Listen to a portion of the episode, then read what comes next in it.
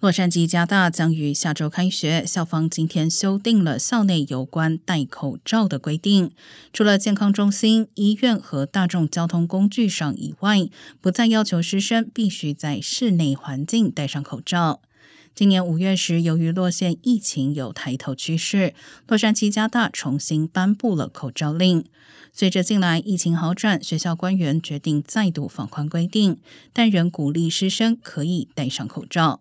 同时，也表示会视疫情随时修改规定。